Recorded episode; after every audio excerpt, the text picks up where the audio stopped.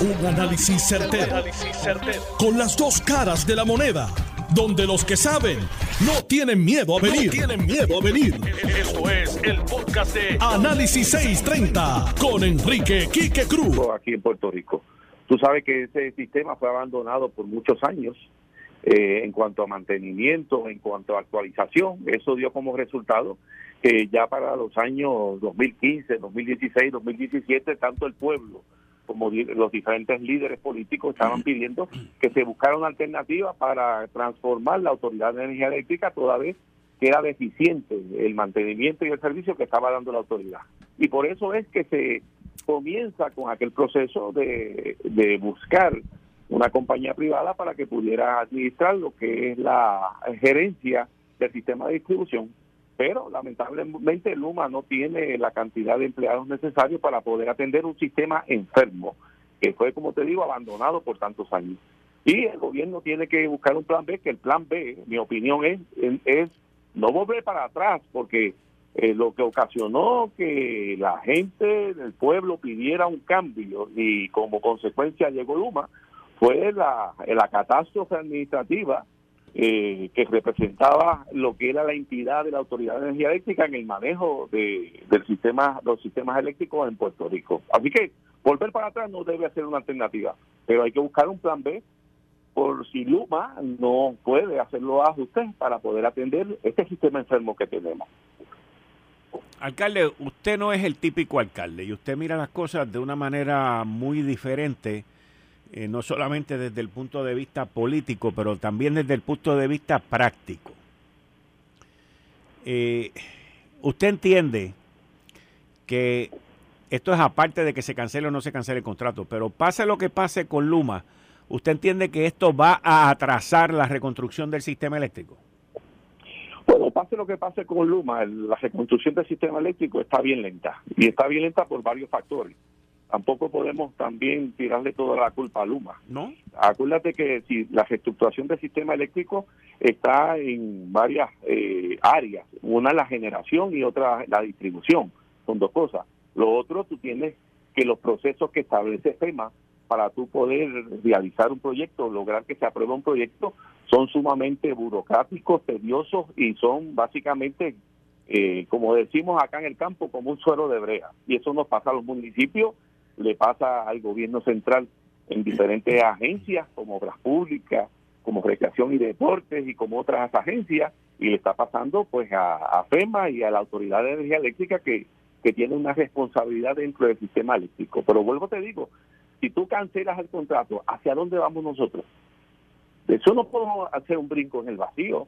Y yo oigo pues que muchas veces eh, se atiende tanto emoción por parte de, pues, de algunos ciudadanos que reflejan la frustración que se tiene en nuestras comunidades por lo lento en la restauración de los sistemas eléctricos cuando se va la luz, que en muchos casos llegan hasta 48 horas. En otros casos, pues es continuo ese, esa falta de energía eléctrica en sectores y no se atiende. Pero si tú cancelas, ¿hacia dónde brincamos? Hay que tener, pues, vuelvo te digo, hay que analizar esto de una forma eh, práctica, no emocional.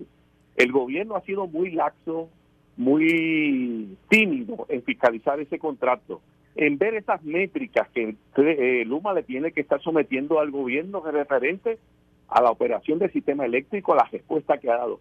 Ha sido muy, muy, muy tímido, eh, por no decir que han sido irresponsables en ese, en ese sentido. Pero eso es una cosa y la otra cosa es nosotros dar un brinco al vacío. Y un brinco al vacío, ¿hacia dónde vamos si cancelamos ese contrato?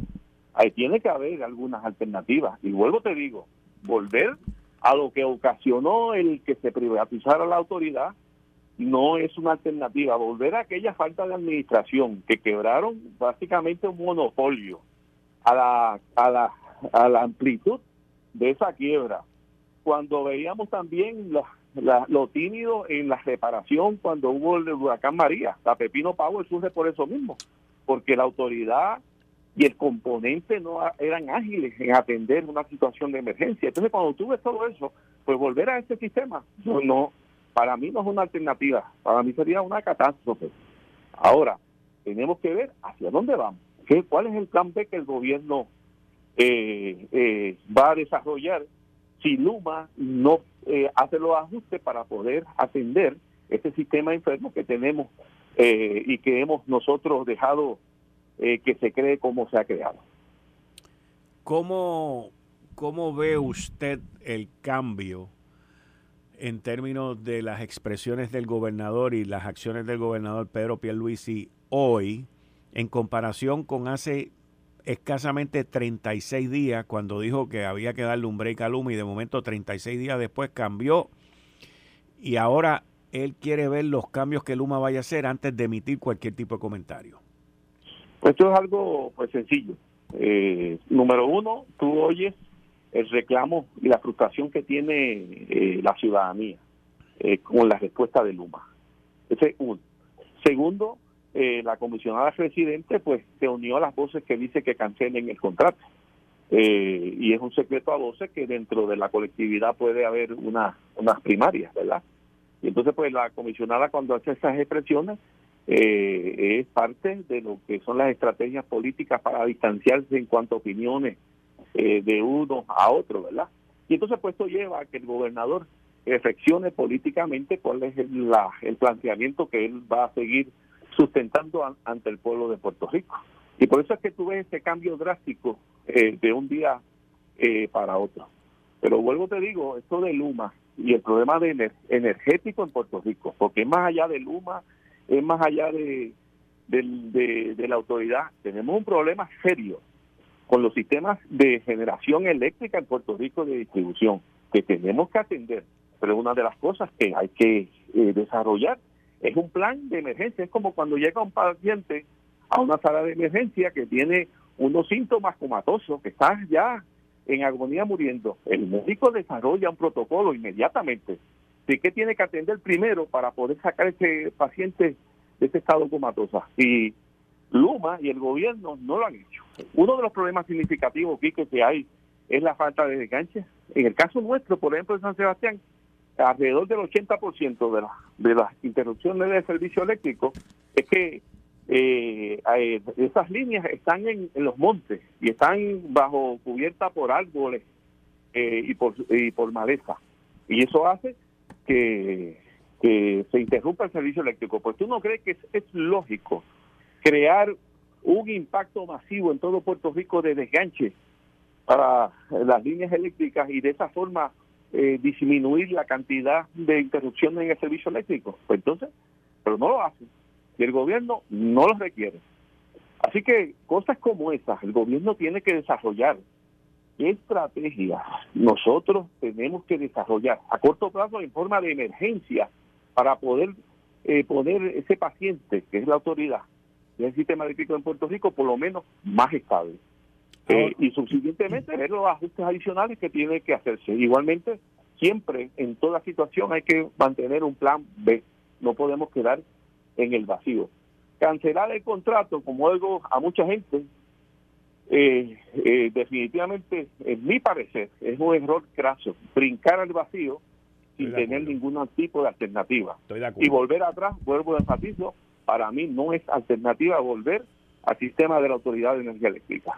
Ahora, otra parte del encasillado, otra parte del problema, a mi opinión, es el negociado de energía, que le denegó a la Autoridad de Energía 800 millones de dólares la semana pasada para la reparación y conversión de varias plantas, porque no, ese plan no compone nada ante el plan integral que ellos tienen. Pero de aquí a que lleguemos a donde ellos quieren, ¿qué vamos a hacer? Bueno, volvemos, volvemos a lo mismo. ¿Sabe? Aquí el gobierno tiene que ser el ente que sea el que determine la ruta por donde tenemos que seguir. Y tanto Luma como la Autoridad de Energía Eléctrica que todavía administra lo que es la generación de energía, tienen que dejarse regir por ese plan eh, tiene que desarrollar el gobierno de Puerto Rico porque un ente puede decir una cosa, el otro ente dice otra.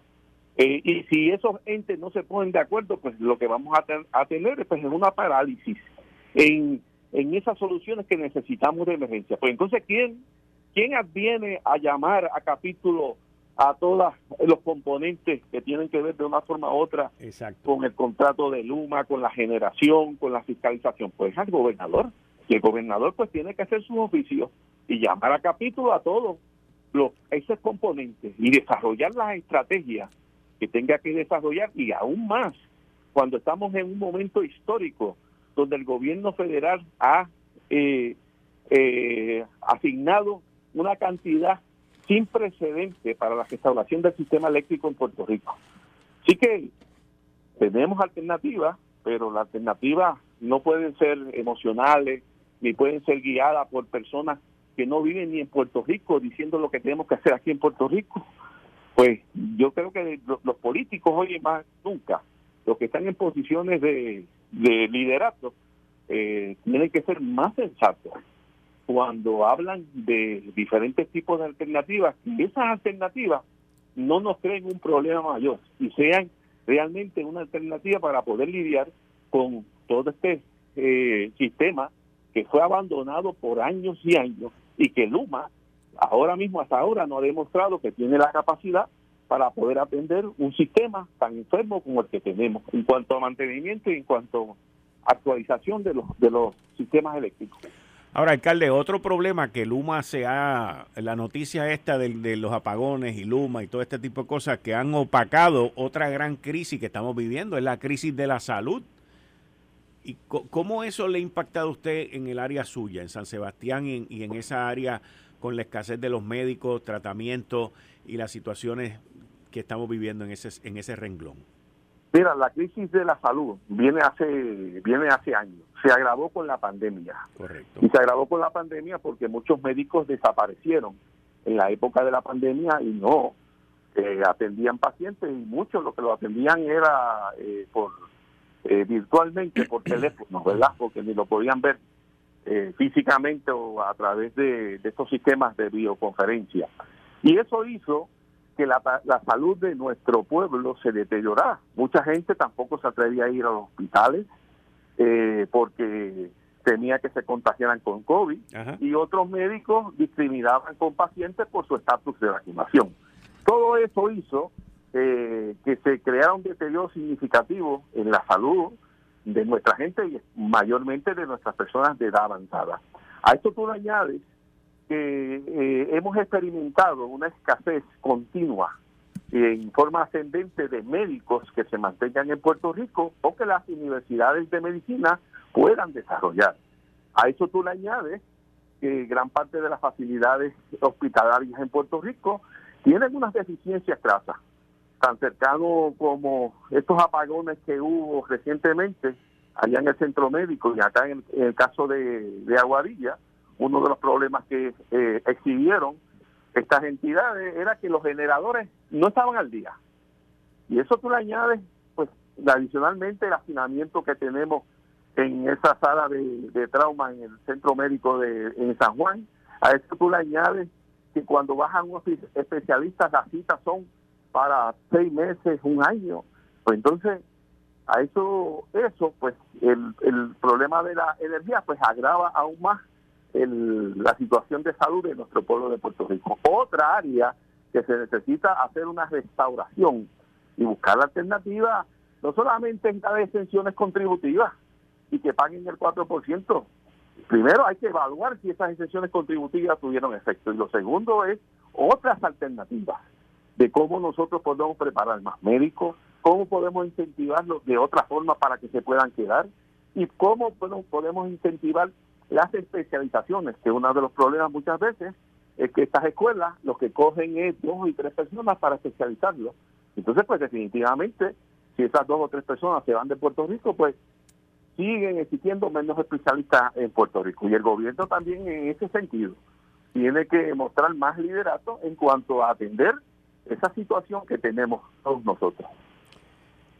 Alcalde, ¿Cómo ve usted el nombramiento del gobernador Pedro Pierluisi ante esta situación? A nombrar a alguien y crear una secretaría auxiliar energética, que básicamente le podemos decir Secretaría de Asuntos de Luma. Pues fíjate, yo no creo en seguir burocratizando el sistema. Yo creo que hay unas entidades, la, eh, la oficina de la, la, APP, que tienes el, la eh, Oficina de Energía, son dos entidades que tienen que hacer su trabajo. Seguir creando eh, subsecretaría o seguir creando divisiones para hacer el mismo trabajo, lo que va a hacer es duplicar esfuerzos y lo que tiene que hacer es lo que lo que los que tienen la obligación de fiscalizar, de evaluar a estas entidades y a estos contratos que hagan su trabajo, pero seguir poniendo más personal y otras oficinas lo que hace es burocratizar. Y entonces empiezan una competencia de unos y otros. Que quién tiene autoridad sobre esto, quién no tiene autoridad. Y eso yo creo que en vez de facilitar y poder canalizar soluciones adecuadas al problema o a la crisis energética que tenemos en Puerto Rico, lo que va a hacer es atrasarlo.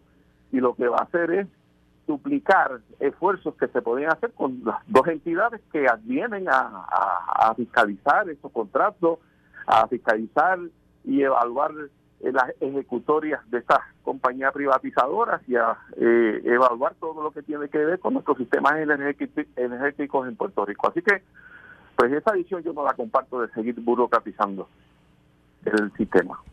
Costo político para el Partido Nuevo Progresista que acaba de celebrar su convención. ¿Fue usted a la convención, alcalde?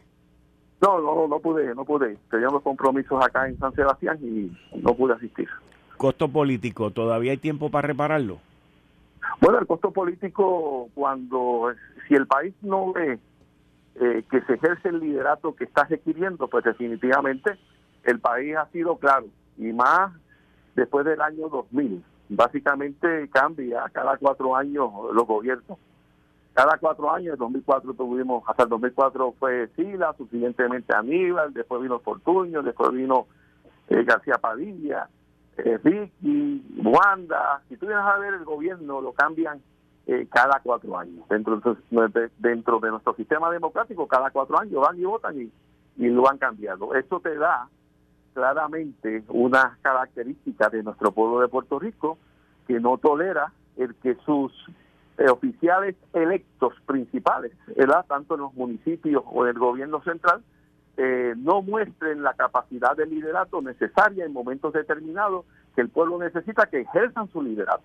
Hoy es un momento donde el pueblo está pidiendo que se ejerza el liderato que debe ejercer cada eh, líder electo por el pueblo, pero no un liderato para politiquear, porque este no es el momento de politiquear ni de buscar cómo adelantamos nuestras causas político-partidistas. Este es un momento para buscar una solución a un problema que tenemos nosotros que nos afecta a todos los puertorriqueños, aún más cuando se trata de la energía eléctrica, que es esencial para la vida de las familias puertorriqueñas, es esencial para la salud, para la educación, para el desarrollo económico. Así que yo creo que es el momento donde el pueblo está pidiendo que el liderato busque alternativas, se canalicen esas alternativas y se, se les requiera a las agencias, ya sean públicas o privadas como Luma, que cumplan con el deber que tienen que cumplir para ejecutar a lo que se comprometieron. Ese es el momento.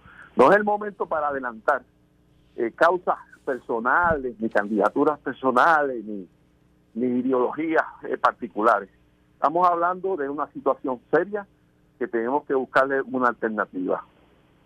Alcalde de San Sebastián, Javier Jiménez, muchas gracias por estar aquí siempre disponible. Muchas gracias, alcalde. Seguro que sí. Buenas tardes. Buenas tardes. Ustedes escucharon al alcalde de San Sebastián, Javier Jiménez, que este señor eh, fundó y montó Pepino Power ante la situación después del huracán María y la no resolución por parte de la Autoridad de Energía Eléctrica en aquel momento.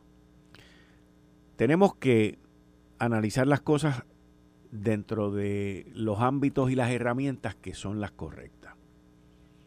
La Autoridad de Energía Eléctrica, la Autoridad de Energía Eléctrica venía mal, pero se desmoronó cuando Juan Alicea era el director ejecutivo en los años 2014-2015, cuando decidieron irse a quiebra, cuando decidieron traer a Lisa Donas y pagarle 50 millones de dólares, cuando decidieron utilizar el último préstamo, la última emisión de bono que hicieron de 680 y pico de, mil, de 680 y pico de millones de dólares y utilizarla para gastos operacionales. De ahí en adelante se acabó el mantenimiento, se acabó todo, bajo bajo las directrices de Lisa Donahue y el grupo que estaba administrando la Autoridad de Energía Eléctrica en aquel momento. En prácticamente tres años, sin mantenimiento, sin comprar repuestos, sin hacer nada, la destruyeron en conjunto con el huracán María.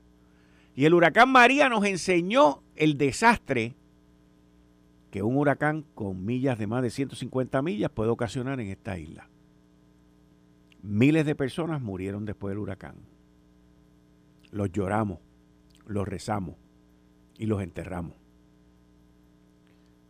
Pero cinco años más tarde, cinco años más tarde, 3 mil millones de dólares en reparaciones, convicciones por corrupción a Cobra Energy y 20 chismoletas más que nunca terminaron en nada. Hoy tenemos un sistema frágil. Hoy la política pública que se está llevando a cabo de Luma, de aquel y del otro y del otro y del otro, comenzó en el cuatrenio pasado. Por donde primero uno comienza en su rehabilitación. Eh, estás escuchando el podcast de Noti1. Análisis 630 con Enrique Quique Cruz. La cancelación de lo que muchos hoy piden del contrato de Luma. Pero voy a utilizar como ejemplo el segundo tema que tenía para ustedes hoy aquí, que es que la Junta de Supervisión Fiscal le envió una carta a Omar Marrero, con copia al gobernador y a todos los demás, diciéndole lo que habíamos analizado aquí tranquilamente, de que la reforma laboral no iba a cumplir con el plan fiscal. Aquí se legisla y se tratan de hacer cambios, como es este de la reforma laboral, y no se dan cuenta o no quieren darse cuenta o no quieren entender que cualquier cambio que tú hagas en la empresa privada es un cambio que va a tener un impacto sobre el gobierno. Y por ende, si tiene impacto sobre el gobierno, va a tener impacto sobre el plan fiscal. Y si tiene impacto sobre el plan fiscal, la Junta de Supervisión Fiscal no te lo va a aprobar. Y luego de darle vueltas y de hacer 20 análisis y 20 cosas, porque la Junta ha perdido un solo caso contra el gobierno. Un solo caso contra el gobierno, el de Noel Samot, que yo entiendo que lo tenía que perder, lo debió perder y qué bueno que lo perdió. Es el único caso que ha perdido. Pero de ese caso, ellos aprendieron a no perder el resto de los casos. Y su grupo legal hizo los ajustes y se adiestraron y se amaestraron a que todas las polémicas con el gobierno pues tienen que estar basadas en el plan fiscal. Un plan fiscal que de buenas a primeras en los últimos años ha producido una gran cantidad de recursos para el gobierno, y unos excedentes en los recaudos por parte del Departamento de Hacienda. Pagamos uno de los impuestos de compra, que es el IBU más alto que existe en el sistema americano, 11.5%. Tenemos uno de los impuestos y sistemas contributivos más confiscatorios que pueda existir. Si usted es comerciante y trae mercancía de afuera, usted está condenado a ser la cajita fuerte del gobierno. Y usted le tiene que pagar al gobierno por todo y para todo. El gobierno no le rinde nada a usted.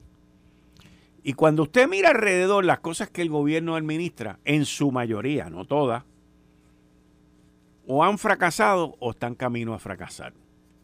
Todo, en gran parte, la gente dice que es por la política. Bueno, yo creo que es poner gente incapacitada, gente inepta en las posiciones donde esa gente no deberían de estar. Pero por su afiliación, por su banderismo y por su padrino o madrina, pues usted termina ahí. El vivo ejemplo, la Autoridad de Energía Eléctrica. El vivo ejemplo, puede seguir por ahí buscando. Miren la Universidad de Puerto Rico cómo está. Miren la Universidad de Puerto Rico cómo está. Miren el recinto de ciencias médicas cómo está. Lo que en una época era una de las joyas en la medicina, en los servicios de salud y en todo lo que tenía que ver con ciencias en Puerto Rico, miren cómo y a lo bajo que ha llegado. Perdiendo certificaciones, sacaron a una rectora, metieron a otro, ahora el otro se tiene que ir porque si una querella, estos son chismes, estos son problemas. Aquí, mis queridas amigas, amigos, hay guerra política todo el tiempo, todo el tiempo. Es como si usted viviese y durmiese con los enemigos 24/7. Pero a los enemigos no les importa. Los enemigos lo que le importa son ellos. Lo que le importa es su agenda, la de ellos personal. Miren lo que está pasando en ciencias médicas. Miren lo que ha pasado en la universidad entera. Usted lo único que tiene que hacer es observar. En una época, cuando aquí pensaban que eran ricos, a la Universidad de Puerto Rico se le pasaban 900 y pico de millones de pesos, al sistema de tribunales se le pasaban otros cientos de millones de pesos, y esta gente, estas dos entidades, que yo digo que son iguales, tenían tanto y tanto dinero del gobierno que no sabían qué hacer con él. En tribunales se dedicaron a construir edificios, unas mansiones y unas edificaciones brutales. Se olvidaron de pagarle y de, de, tener empleados que ganaran salarios decentes. No solamente los jueces, que hoy ganan una miseria, todos, todos, incluyendo los del Supremo. Pero los alguaciles, las secretarias del sistema, los empleados del sistema. Yo no sé cómo esa gente se amarran los cabetes, porque tienen dos cabetes rotos sueltos con lo que le pagan. Y miren cómo está el sistema y usted se muda para el otro lado y mira otras dependencias gubernamentales, lo mismo. Yo personalmente les digo, yo no sé cómo la gente lo hace para empatar. Miren el sistema de salud de nuestra isla con tantos miles de millones de dólares que entran a esta isla federales. Miren el sistema de educación. El problema no es dinero. Es un problema de pillaje donde hay gente que no deberían de estar donde están y el dinero no le llega a los estudiantes el dinero no llega a las facilidades. Y puedo seguir dependencia tras dependencia en el gobierno. El Fondo del Seguro del Estado con Jesús Rodríguez Conchú, eso es una cosa distinta, pero cuando entró estaba casi jorobado y quebrado. Y le querían sacar doscientos y pico de millones de pesos, pues gracias a Dios no pasó. Y allí está tranquilo con su plan y echando eso para adelante. Pero busque, busque, y todo tiene que ver con gente no capacitada en posiciones, que este es el peor problema, en posiciones donde ellos se creen que están capacitados para hacerlo. Y eso es un desastre, es un desastre. El contrato de Luma es otro ejemplo.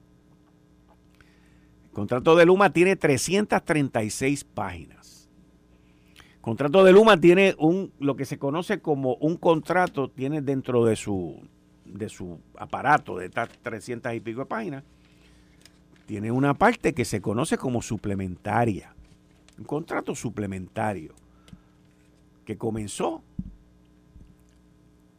hace 18 meses y esos 18 meses se cumplen el 30 de noviembre de este año. Y aquí ha habido gente que yo entiendo que son de manera irresponsable y se han puesto a decir que el contrato se vence el 30 de noviembre. Y eso es falso. Eso es falso. Ah, que hay una posibilidad interpretada por varias personas de que eso puede ser así. Sí. Pero la realidad es que Luma está en un proceso de quiebra. Que ese proceso no ha terminado. No ha terminado. Y que ese proceso está progresando.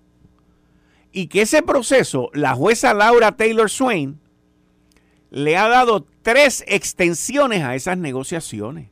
Por lo tanto, la jueza, los bonistas y la Junta de Supervisión Fiscal han mostrado interés en resolver la quiebra. Entonces, entran estas personas de la nada e interpretan eso de que ahí dice, para empezar, eso no dice el 30 de noviembre. Eso es lo que dice 18 meses después de compensado el, el contrato suplementario. Eso es lo primero que dice. Y lo segundo que no dice es la interpretación que se les da. Miren, ese contrato de Luma lo aprobó la jueza Laura Taylor Swain. Ese contrato de Luma lo aprobó y le dio los recursos económicos, los mil millones de pesos, se lo dio la Junta de Supervisión Fiscal. Para que un ente no gubernamental llevara a cabo los procesos de reconstrucción. Los republicanos, que fueron los que asignaron esos chavos, se hartaron acomodando a su gente. Aquí hay empresas norteamericanas de allá del, del continente de los 50 estados que se ganan mensualmente millones y millones de dólares en cabildeo, millones y millones y millones de dólares en relaciones públicas, y ellos entienden que esos contratos tienen que estar ahí porque eso es la medallita de oro por lo que ellos hicieron para reconstruir el sistema de Puerto Rico. Eso es así, los nombres están ahí porque es que nadie los quiere ver ni los quiere interpretar. Están ahí. Y los tipos vienen aquí y se ganan un billetongo, billetongo pagado por nosotros en la factura. Eso es así. Y si tú le toques ese contrato, te meten cuatro republicanos y tres demócratas allí en el Congreso, te llaman una vista pública, te meten en un sitio y te dicen 20 cosas, estate quieto, no jorobes más y no te tienes que ir de aquí. Porque ellos son los que pagan. ¿Y cuál es el riesgo de cancelar este contrato? Y aquí yo no estoy metiendo miedo ni nada, porque ustedes saben que yo lo digo como es. Yo he criticado la falta de supervisión de Luma, he criticado la falta de fiscalización de Luma. A Luma nadie lo está auditando, nadie lo está auditando, a nadie nunca, nadie lo está fiscalizando a Luma. Y esto está respetuosamente al garete, pero en un algarete organizado y permitido hasta hoy por el gobierno. ¿Eso es así? Eso es así. El contrato dice que si hay alguna disputa, que si Luma falla en algo, le tienen que mandar un notice. Es una notificación. Y Luma tiene 60 días para contestar eso. Y si en 60 días no lo resuelve, tiene 60 días más porque esto es de buena fe. Eso está en el contrato. Pero el contrato no dice que se vence el 30 de noviembre. No lo dice. No lo dice y no lo va a decir. Le voy a decir por qué. Porque si la jueza Laura Taylor Swain aprobó ese contrato y si la Junta de Supervisión Fiscal aprobaron ese contrato y le metieron el billete para que ese contrato se diera, ellos son los que van a decir si sí o si no. Y Luma está como espectador en el proceso de quiebra. Espectador. Si Luma fracasa, nosotros fracasamos. Si votamos a Luma, el que sea, el que sea que venga, en lo que se pone las botas, mira lo que es y aprende lo que es, pasa un año y medio. La ley en Puerto Rico, la ley, no yo, no aquel, no el abogado tal, no el otro, no, la ley, la ley en Puerto Rico dice que hay que hacer otro RFP, Request for Proposal, pedir participación que vengan otras compañías a participar y a, ofertar el servicio de transmisión y distribución. Mientras tanto, Luma se queda ahí y se le sigue pagando. ¿Y usted cree que lo van a hacer igual o mejor de lo que están haciendo ahora? No. Los apagones continuarán. Vamos a decir que otro se lo ganó. Va, se lo ganó Superman. Fantástico. Con Batman y Robin. Fantástico. En lo que aprenden, llegan y se montan. Han pasado dos años y seguimos jorobados con el sistema chavao. Y no he comenzado a hablar del negociado de energía, que tiene responsabilidad en esto. Y dijo hace más de un mes que ellos habían encontrado 44 millones. ¿Se acuerdan? ¿Dónde están los 44 millones? La ley que crea el negociado de energía eléctrica es es igual que este contrato de Luma, es idéntica. Le dan todos los poderes a esa entidad. Es un desastre también. Le negaron la semana pasada 800 millones de dólares a la Autoridad de Energía Eléctrica para reparar y convertir a gas natural varias de las generatrices. Escuche esto, porque eso no va con el plan integrado de no sé qué rayo. Y de aquí a que llegamos al plan integrado, ¿qué vamos a hacer? Los ejecutivos de Luma esta semana, cuando hicieron la desastrosa conferencia de prensa, ¿qué dijeron? Que necesitaban más generación. Para cuando se formen los revoluces, pues haya repuesto ahí gastando a todo lo que da. ¿Y qué es lo que dice el negociado de energía? El negociado de energía dice, no, yo no quiero que arreglen más esas plantas el construir una planta nueva va a tomar 4 o 5 años. Hoy, para que estemos claros, hoy la red que maneja Luma de distribución y de transmisión no puede operar. Repito, no puede operar con el embuste que nos meten por ahí de poner un millón y medio de placas solares en las casas. No puede operar. La red no tiene esa capacidad. Y nos meten 20 embustes la desinformación que hay en esta isla sobre la electricidad. Y créanme que en esta isla, entre Twitter, Facebook, Instagram y TikTok, hay más de un millón de ingenieros eléctricos que pueden poner a alumbrar esta isla mañana si hay un apagón completo. Pero la realidad es que nadie lo entiende. Y nadie se lee el dichoso contrato tampoco los riesgos son enormes, enormes. ¿Cuáles son las soluciones? Este programa se caracteriza por analizar y dar soluciones. Y las soluciones son que el gobernador tiene que nombrar un administrador, que no puede ser Fermín, porque Fermín, con todo el respeto, no tiene el conocimiento técnico y tampoco debe ser el secretario auxiliar que acaban de nombrar ahora porque tampoco tiene el conocimiento. Tiene que ser alguien que conozca y que esa persona se siente con los ejecutivos de Luma como se sienta un jefe, porque el jefe es el gobierno y el empleado es Luma y establezcan un plan de trabajo y diariamente se tiene una reunión por la mañana de qué hiciste ayer y qué vas a hacer hoy Así es como se corren las operaciones grandes hoy en día. Y así es como se hacen las cosas, supervisando en lo que se van desarrollando las relaciones y se estabiliza el sistema de generación. No existe otra manera. No existe otra manera. Mientras tanto, si el gobierno no se siente cómodo con las ejecutorias de Luma, puede comenzar un proceso aparte de RFP, de participación, en caso de que Luma no dé pie con bola, después de todos estos cambios, después de estas acciones y después de estas directrices, y entonces ya tú vas manejando un proceso nuevo.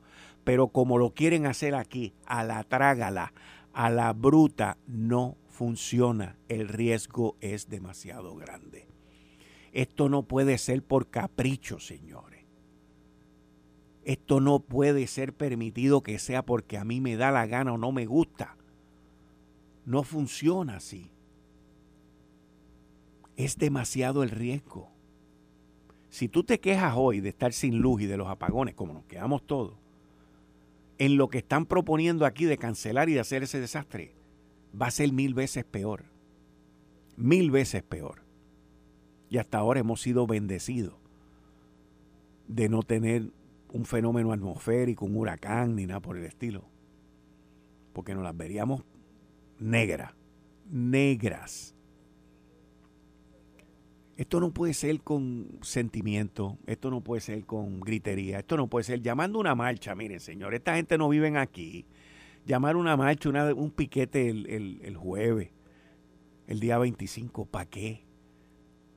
Miren lo que ha pasado con Vieques. Miren a Vieques. Miren a Vieques. Que para Vieques. Que se salgan de Vieques. Se fueron de Vieques. Miren lo que pasó. Que se vayan la Marina de Ceiba, de Rupert Road. Miren lo que pasó. Que se vaya Ricardo Rosselló de gobernador. Miren lo que ha pasado. Ahora todo el mundo quiere aquí cambiar las cosas como si fuera a cambiarse de calzoncillo. Y eso no funciona así. Porque aquellas personas que quieren que eso ocurra son los que quieren el caos para esta isla. Esa es la verdad, la inestabilidad. Muchos lo quieren por cuestiones políticas, porque quieren ser gobernadores, o quieren ser este, comisionados residentes, o quieren ser líderes comunitarios. Yo no sé lo que quieran ser. Pero la realidad es que hoy estamos aquí por los desastres hechos por nosotros mismos la ineptitud de directores ejecutivos políticamente puestos ahí y sus gerenciales por debajo que eran más ineptos todavía. En su época, la Autoridad de Energía Eléctrica era lo más grande y lo que impulsó el desarrollo económico. Nosotros permitimos que la destruyeran. Y ahora queremos que otro la arregle y en adición a eso otro lo pague. Y en adición a eso queremos que lo haga como nosotros digamos. Hombre, no puede ser. No puede ser. Las cosas no funcionan así. Ni van a funcionar así.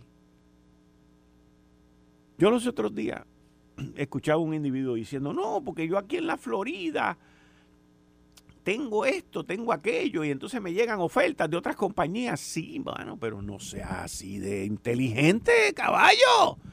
Estás hablando que vives con 48 estados en la nación más grande y más poderosa que tiene múltiples sistemas. Nosotros estamos en una isla metida allí en medio del mar Caribe, caballo.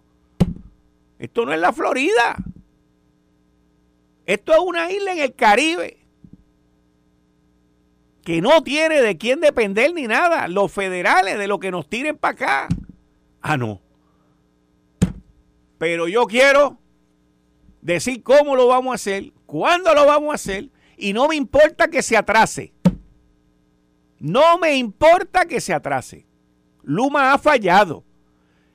Y el peor apagón que hicieron fue la conferencia de prensa esa última que hicieron. Eso fue un desastre se buscaron más enemigos de todos los apagones que han habido en esta isla, de ellos o no de ellos. Eso fue un desastre. Se han gastado millones, millones de dólares en relaciones públicas.